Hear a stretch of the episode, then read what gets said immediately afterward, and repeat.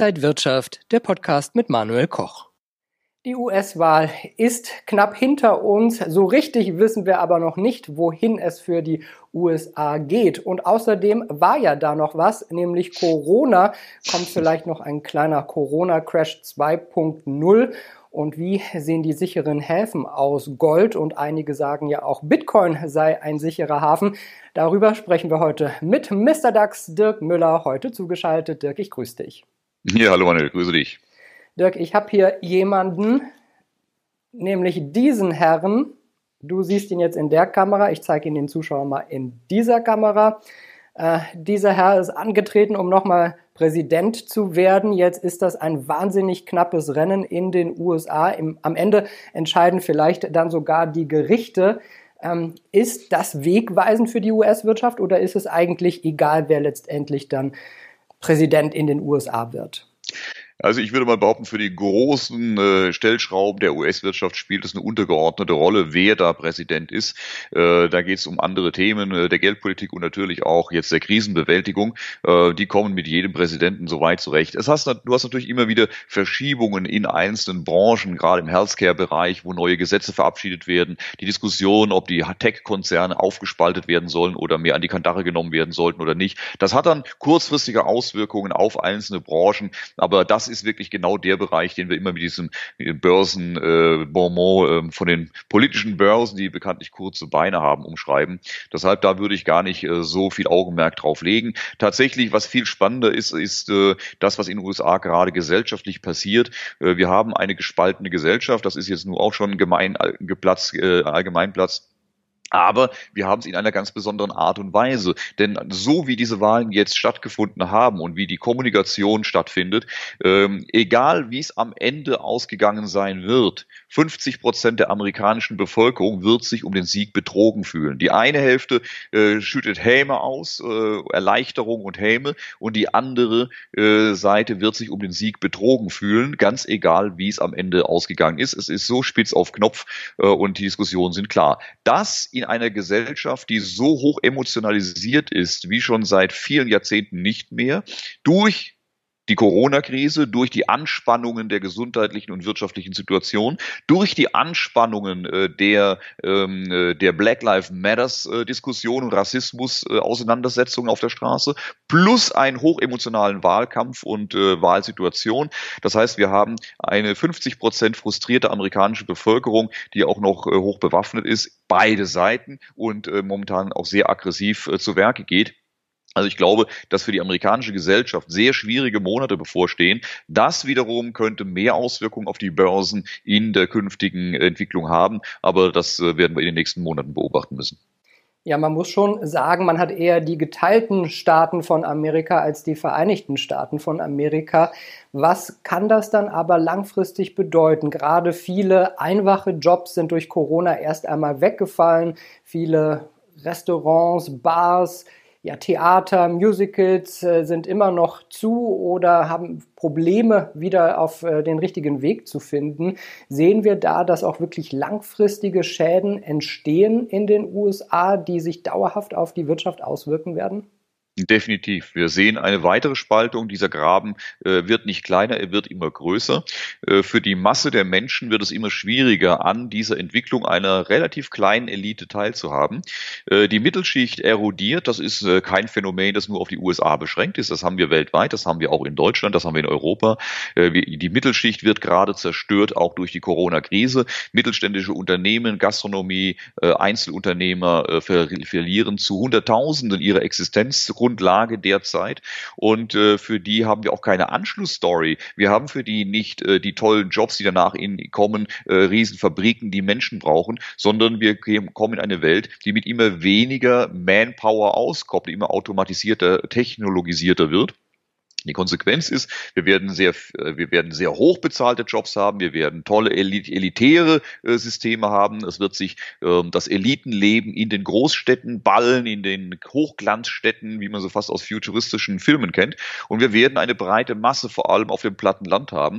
Die Amerikaner sprechen von den Flyover States. Äh, das Leben findet in San Francisco, New York statt und die Staaten dazwischen, da fliegt man drüber und wundert sich, was, dass da unten auch noch welche leben.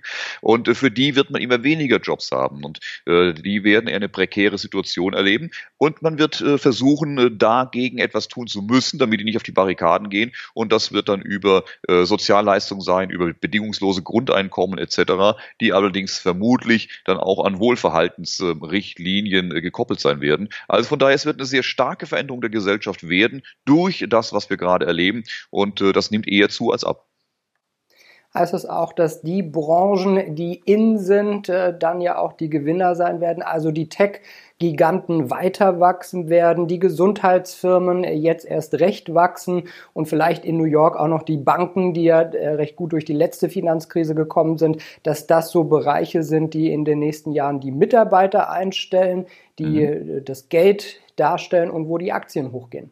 Absolut. Und das ist das, was wir ja auch in den letzten Monaten sehen, äh, dass Amazon, Facebook und Co., äh, Google, äh, Apple, die großen Tech-Konzerne skyrocket durch die Decke gehen mit ihren Kursen. Das sind die Unternehmen, mit denen ich auch seit Jahren schon auf der Bühne bin und sage, Freunde, wir, da könnt ihr nichts falsch machen mit den Aktien. Das, da braucht man keinen Raketentechnik, da reicht gesunder Menschenverstand zu sehen, dass die in den nächsten zehn Jahren mehr Umsatz und Gewinn machen als bisher. Die Frage stellt sich gar nicht. Und diese Corona-Entwicklung jetzt beschleunigt das natürlich wie in einem, mit einem Booster, ähm, den man sich gar nicht erträumen konnte als solch, solches Unternehmen.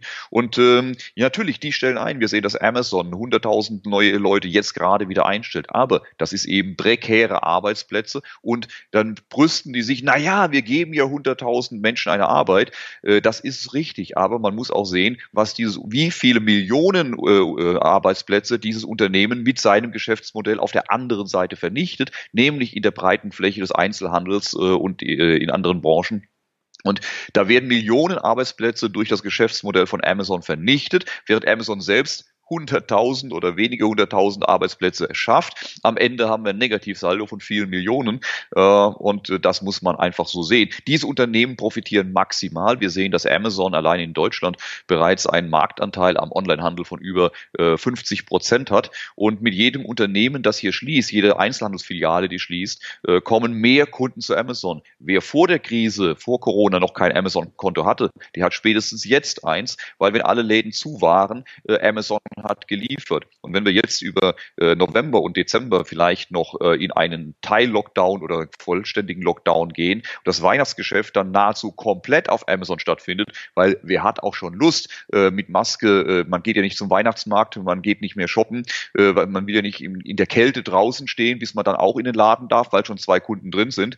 Das heißt, man wird den großen Teil der Einkäufe des Weihnachtsgeschäftes auf Amazon verlagern die Konsequenzen für den Einzelhandel ruinös, die Konsequenzen für Amazon ein Goldesel, vollkommen logisch und nachvollziehbar. Und das betrifft natürlich äh, in unterschiedlicher Variation auch viele andere Technologieunternehmen. Wir werden also eine das sehen, was wir die letzten Jahre schon in der Vogelphase gesehen haben. The winner takes it all. Einer ein großer überlebt und übernimmt das komplette Geschäft und für die breite Masse bleibt kaum noch was übrig.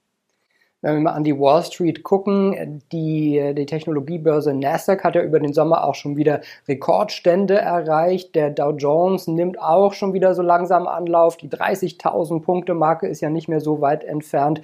Werden wir da vielleicht dann 2021, aber bald wieder neue Rekorde sehen?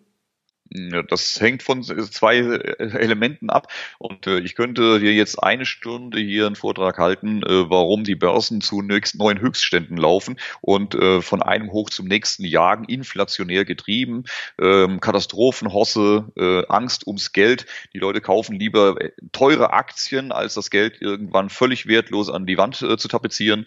Ähm, da könnten wir jetzt eine Stunde drüber diskutieren, warum das gar nicht anders sein kann, als dass wir inflationär jetzt nach oben schießen.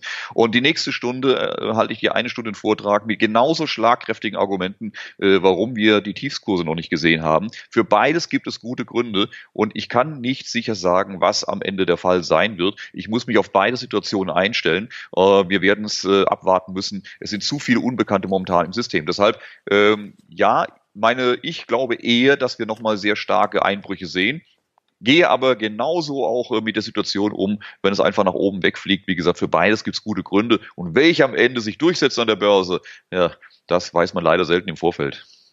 Wenn du sagst Einbrüche sehen, das gilt für den DAO und für den DAX. Und was wäre dann der Auslöser? Corona? Ja, der Auslöser sind schlichtweg äh, die wirtschaftliche Situation. Wir haben eine katastrophale wirtschaftliche Situation für die breite Masse der Unternehmen. Äh, wenn ich mit Unternehmern spreche, mit Mittelständlern spreche, äh, denen stehts Wasser bis zum Hals äh, oder schon, äh, schon ein Stück drüber. Äh, wir sehen, wir stehen hier vor Massenpleiten weltweit. Ähm, die Tatsache, dass ein paar Tech- und Tech-Unternehmen hier Amazon, Facebook und Co. sich dumm und dusselig verdienen, äh, geht ja damit einher, dass die Masse der Unternehmen da draußen äh, gerade ums Überleben kämpft und im Zweifel sogar nicht mehr existiert existiert. Das heißt, der Gewinn des einen ist ja der Nachteil des anderen und wir, diese Verschiebung sehen wir. Und das wird natürlich äh, zu entsprechenden Kettenreaktionen führen. Da fallen Unternehmen aus, die hatten bisher Kunden und äh, Zulieferer, die entsprechend dadurch in Schwierigkeiten geraten. Äh, entsprechend hintendran stehen jede Menge Kredite, ob das private Kredite sind, Immobilienkredite oder Unternehmenskredite. Das entsprechend äh, hat dann Auswirkungen auf die Banken, ob das eine Volksbank ist, ob das äh, eine Commerzbank ist, wer auch immer die Kredite vergeben hat. Also da ist so viel in Unordnung geraten in den letzten äh, zehn Monaten, äh, von dem wir die Auswirkungen noch gar nicht kennen, äh, weil natürlich die realen Auswirkungen in der realen Wirtschaft langsamer vonstatten gehen, bis sie bemerkt werden, als es an der Börse der Fall ist, wo per Knopfdruck Dinge passieren. Aber wir wissen, dass das bereits passiert ist, dass diese Dominosteine bereits gefallen sind. Nur die Kettenreaktion, die sich daraus ergibt, die werden wir eben erst in den nächsten 12, 24 Monaten sehen. Und das kann durchaus dann zu Schlagzeilen führen, die wir uns heute noch gar nicht vorstellen können, welche Unternehmen hier plötzlich nicht mehr existieren und andere entsprechend äh, beeinflussen, äh, was man gar nicht auf dem Schirm hat. Äh, denke dran, wir hatten 2008, konnte sich niemand vorstellen, dass die Fed mal eine große Bank würde fallen lassen und plötzlich war Lehman pleite und der Schock war groß. Also wir wissen nicht, was die nächsten Monate an Nachrichten bringen und jede davon wäre geeignet, die Märkte kippen zu lassen, denn wirtschaftlich tolle Aussichten sind es ganz sicher nicht, die gerade die Börsen treiben. Und wir sehen ja zwei Dinge. Die Staaten nehmen ordentlich Schulden auf, um Hilfspakete zu schnüren und die Notenbanken pumpen ordentlich Geld in die Märkte. Alleine ja hier in Deutschland wird uns der November, der Lockdown Light, nochmal gut 10 Milliarden kosten, um die Ausfälle der geschlossenen Unternehmen äh, einigermaßen zu kompensieren, kompensieren mit 70 Prozent. Ist das denn die richtige ja, Hilfsmaßnahme, so viel Geld praktisch rauszubringen oder gibt es eine Alternative? Also ich wollte auch in der Verantwortung nicht stecken, diese Entscheidung treffen zu müssen. Und du weißt dann erst hinterher, was äh, richtig und falsch war. Aber wir kennen natürlich die Wirkzusammenhänge. Und die Wirkzusammenhänge, die wir jetzt beobachten, äh, die hatten wir schon mal. Die hatten wir 1922, 23 äh, in der Ruhrkrise. Damals hatten wir eine ähnliche Situation. Wir hatten einen Lockdown, wir hatten einen Generalstreik äh, damals nicht wegen dem Virus, sondern wegen einmarschierenden französischen und belgischen Truppen. Und äh, diesen kompletten Stillstand der Wirtschaft äh, hat die Regierung seinerzeit kompensiert, indem sie den Unternehmen und äh, den Mitarbeitern Geld, frisch erzeugtes Geld überwiesen hat, äh, damit die über die Runden kommen. Genau die gleiche Situation wie jetzt, nur eben nicht der Virus, äh, nicht das Virus.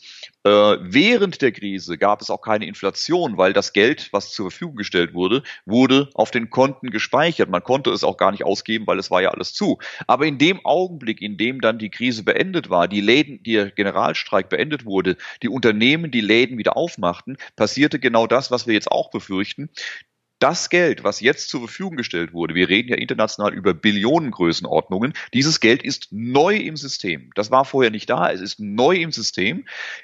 Gleichzeitig haben die Leute jetzt über Monate kein Geld oder weniger Geld ausgegeben.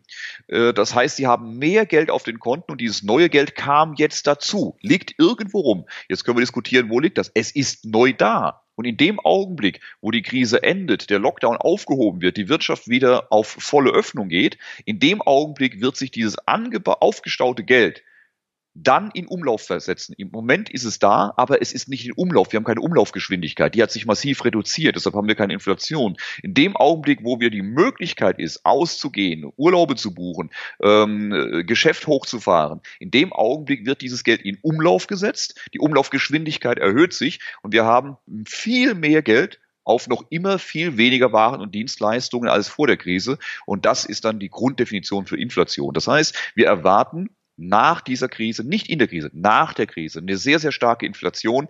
Alles andere wäre für mich ein wirtschaftliches Wunder, aber wir wissen, auch die sind durchaus möglich. Ich bin sehr gespannt, wie es entwickelt. Wir kennen die bisherigen Zusammenhänge, bin gespannt, was Ihnen einfällt, um das zu verhindern. Wie weit könnte es denn für die Börsen runtergehen? Der DAX war ja im März mal bis knapp über 8000 runtergegangen. Droht uns sowas jetzt auch wieder? Das ist durchaus möglich. Also ich halte auch extrem tiefe Kurse für möglich, also die deutlich tiefer sind als das, was wir im Frühjahr gesehen haben. Denn eins ist auch klar, das, was wir hier momentan erleben, ist für mich so ein bisschen äh, eine Hurricane-Situation und das lässt sich sogar sehr gut über, äh, überdecken. Wir hatten ähm, ein Hurricane den siehst du schon auf den Radarbildern, wenn er sich über dem Ozean zusammenbraut und äh, wenn der sich Richtung Land bewegt. Das hatten wir hier auch. Wir hatten im Dezember und Januar äh, hatten wir gesehen, dass aus China dieses Virus äh, sich breit macht, dass da ganz schlimme Dinge passieren und dass das Ding nach Europa und in die westliche Welt kommt, in der globalisierten Welt. Das war absolut absehbar. Die amerikanischen, einige amerikanische Großkonzerne haben im Dezember und Januar bereits mit Sonderflügen ihre Mitarbeiter aus China abgeholt. Das heißt, auf den Radarbildern war für jeden absehbar, da kommt kommt eine Riesennummer auf uns zu. Aber wir wollten es nicht wahrhaben, wie man es beim Hurricane auch nicht wahrhaben möchte. Dann sagt man sich, naja, das wird schon weiterziehen, das fällt hier nicht an Land, der schwächt sich auch wieder ab, muss man nicht so wild machen, bis das Ding plötzlich Landfall hat und äh, dann ist die Panik groß. Das hatten wir hier auch. Man hat es auch an den Börsen vollständig ignoriert, im Januar noch Höchstkurse, bis dann der Landfall kam, bis die, die, die Fallzahlen nach oben gingen, der Lockdown kam. Dann kam die große Panik, der Einbruch. Das war die erste Hurricane-Welle, die über uns weggezogen ist. Danach hatten wir das, was wir im Hurricane immer haben, das Auge des Hurricanes. Ruhe im Sturm. Blauen Himmel, Sommer, es hat sich angefühlt, als wäre gar kein Corona mehr, aber mit Blick über die Schulter hat man gesehen, die zweite Welle kommt. Das war absehbar. Und genau diese zweite Welle im Hurricane ist in der Regel zerstörerischer als die erste, weil sie auf bereits angeschlagene Strukturen trifft. Und wir hatten die erste Welle im Frühjahr die Corona-Lockdown-Welle, hat unsere Unternehmen international in einer Phase getroffen, in der es ihnen wunderbar ging. Sie kamen aus zehn Jahre Boom, sie waren stark, sie waren bilanzstark, die wussten vor Kraft gar nicht, wie es ihnen passiert. Und dann kam diese erste Welle, hat die durchgerüttelt, hat die ihnen größte Schwierigkeiten gebracht.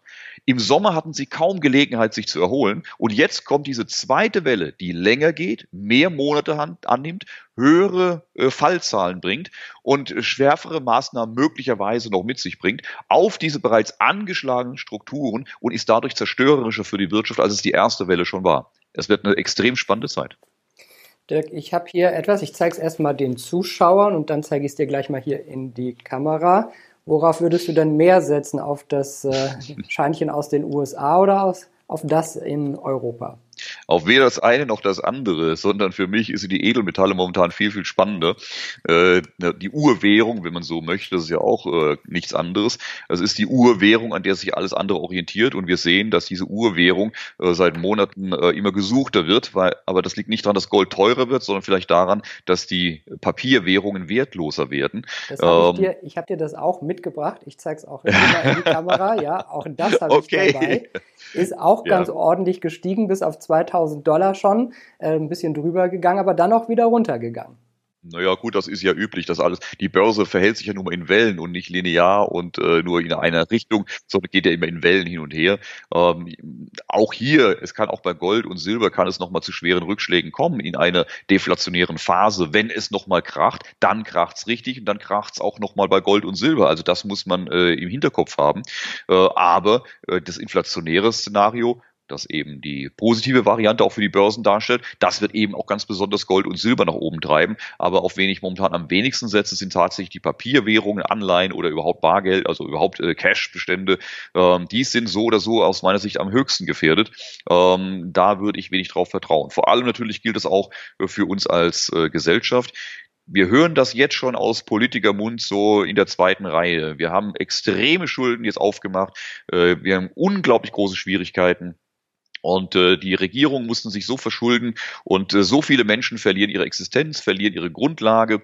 Das werden dann nach der Krise jene ausgleichen müssen, die halbwegs ordentlich durch die Krise durchgekommen sind. Also kurzum, man wird dem Mittelstand wieder in die Tasche greifen, der es geschafft hat, irgendwie zu überleben. Den Unternehmern oder den Mittelständlern, äh, die es irgendwie durch Vorbereitung geschafft haben, halbwegs durchzukommen, denen wird man in die Tasche greifen, weil man sagt, das ist ja total unfair, dass ihr nicht auch pleite gegangen seid, äh, mit hohen Vermögensteuern, äh, Sonderabgaben für, für Einkommen etc. pp. Und äh, das wird mit Sicherheit auf uns zukommen. Was man wieder nicht machen wird, und das ist das, was man da durchaus äh, in Frage stellen darf, äh, man wird wieder nicht bei denen ansetzen, die die tatsächlichen Profiteure dieser Krise sind. Da müsste man nämlich sagen, wir greifen nicht beim Mittelstand zu, sondern wir greifen bei Amazon, Facebook und Google und Co. zu. Ihr habt in dieser Krise nicht nur seid ihr nicht gut durchgekommen, sondern ihr habt maximal davon profitiert. Ihr seid die absoluten Krisengewinner mit Milliarden Zusatzeinnahmen Einnahmen. Es ist nur fair, wenn ihr jetzt mal, ihr habt jahrelang so gut wie keine Steuern bezahlt, wenn ihr jetzt mal ordentlich in die Tasche geht und jetzt hier den Schaden äh, ausgleicht, weil ihr habt ja auch davon eins zu eins profitiert. Aber das wird man natürlich nicht tun, weil an die kommt man nicht ran. Also wird man sich wieder äh, bei der Mittelschicht holen. Und das führt am Ende dazu, dass wir eine noch größere Spaltung haben, also immer mehr Unterschicht und immer kleinere, aber superreiche, elitäre Oberschicht. Das ist etwas, was wir leider als Gesellschaft immer weiterentwickeln, was nicht zum Vorteil ist, auch nicht für die Elite da oben, die wird sich mit entsprechenden Spannungen auseinandersetzen müssen. Lass uns nochmal über Edelmetalle sprechen. Es ist ja immer die große Diskussion. Also, wie viel Prozent meines Vermögens sollte ich vielleicht in Gold äh, anlegen? Und dann die große Frage, wo lagere ich das? Bei der Bank, in einem Zollfreilager in der Schweiz, in Liechtenstein, lieber als physisches Gold oder ETF? Da gibt es äh, sehr viele, die sehr viel Unterschiedliches sagen. Für mich ist die Einschätzung da sehr klar. Also was die, was die Menge angeht, das muss jeder für sich entscheiden. Das ist einfach privater Gusto zu sagen, wie viel Prozent will ich da reinlegen. Da will ich gar nichts vorgeben. Da geht von bis. Das muss jeder für sich entscheiden, was für ihn sich gut anfühlt. Ähm, man muss auch davon ausgehen, hättest du mich vor zwei Jahren gefragt, hättest, hältst du ein Goldverbot äh, für möglich, hätte ich gesagt, ich halte es für so unwahrscheinlich, dass ich es gar nicht ins Kalkül ziehe. In der heutigen Situation, gerade auch mit den Entwicklungen, die wir erwarten, wir erwarten auch äh, die Abschaffung des Bargeldes, wir erwarten spätestens nach der Krise, Einführung digitaler Währungen bei äh, in Europa, E-Euro, Digital Dollar und mit einer Aushebelung des Bargeldes, ähm, diese völlige Kontrolle über die Zahlungsströme. Damit kann es durchaus sein, dass man dann auch die Ausweichmöglichkeiten übers Gold loswerden möchte. Also auch ein Goldverbot halte ich jetzt für wahrscheinlicher, als ich das vor zwei Jahren gehalten hätte. Aber trotzdem ist es noch keins, wo ich sage, das kommt, sondern ich halte es einfach nur für eine höhere Möglichkeit, als ich das früher eingeschätzt hätte. Deshalb ähm, sollte man vielleicht auch nicht alles auf Gold setzen, weil auch das kann einem irgendwann genommen werden, auch wenn man es nicht enteignet bekommt, sondern man wird eine Ausgleichszahlung bekommen, aber äh, sei es drum. Ähm, wo hebe ich es auf?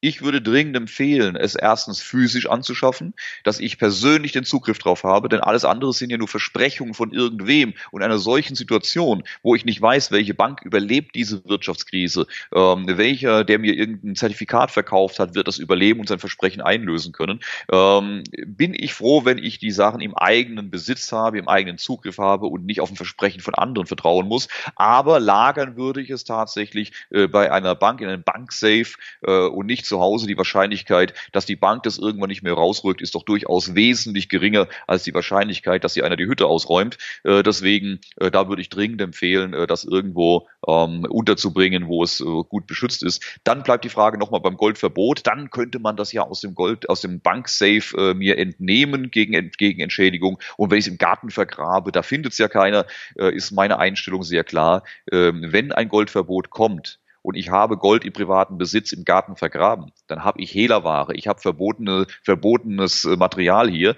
äh, das im Zweifel sogar mit mehreren Jahren Gefängnis äh, bestraft wird. Äh, bin ich bereit, wegen ein paar Unzen Gold ins Gefängnis zu gehen? Ganz sicher nicht. Wenn Goldverbot kommt, dann ist das halt so, dann muss ich mich davon trennen, auch wenn ich es ungern tue. Äh, deshalb versuche ich zu diversifizieren, vielleicht noch ein paar Flaschen Whisky, vielleicht noch ein bisschen dies oder jenes. Also da kann man ja kreativ sein, aber ich würde dringend davon abraten, zu versuchen, äh, hier ein geheimes Golddepot im Garten anzulegen. Wenn man es irgendwo im Ausland hat, in der Schweiz oder sonst wo und, äh, und da gelten andere Gesetze, da kann man sich noch sagen, naja, das ist für mich, ähm, da lege ich auch wie es Eichhörnchen noch ein, noch ein Nest irgendwo anders an, in der Hoffnung, dass ich damit besser wegkomme. Das kann man durchaus als Diversifizierung machen, aber ich würde auch da nicht zu viel drauf wetten, dass da dann der Zugriff ähm, immer möglich ist.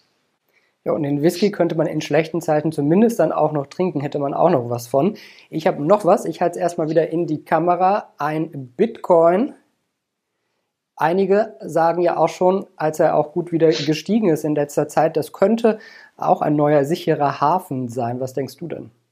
Auch da habe ich meine klare Meinung dazu. Ich halte äh, den Bitcoin äh, für nicht wahnsinnig spannend. Äh, für mich ist es ein Türöffner für die staatlichen Kryptowährungen und genau das, was ich schon vor Jahren angekündigt habe, wo man mich, damals noch belächelt hat. Ach, der Müller wieder. Ich habe damals gesagt, pass auf, die, die digitalen Kryptowährungen, die sind ein Einfallstor, das ist ein trojanisches Pferd. Das ist ein Marketinginstrument in erster Linie, um das in der breiten Masse mal bekannt zu machen und attraktiv zu machen. Jeder findet Kryptowährung inzwischen toll und klasse und da wird man reich mit. Äh, das bringt also viel Freiheit und Anonymität.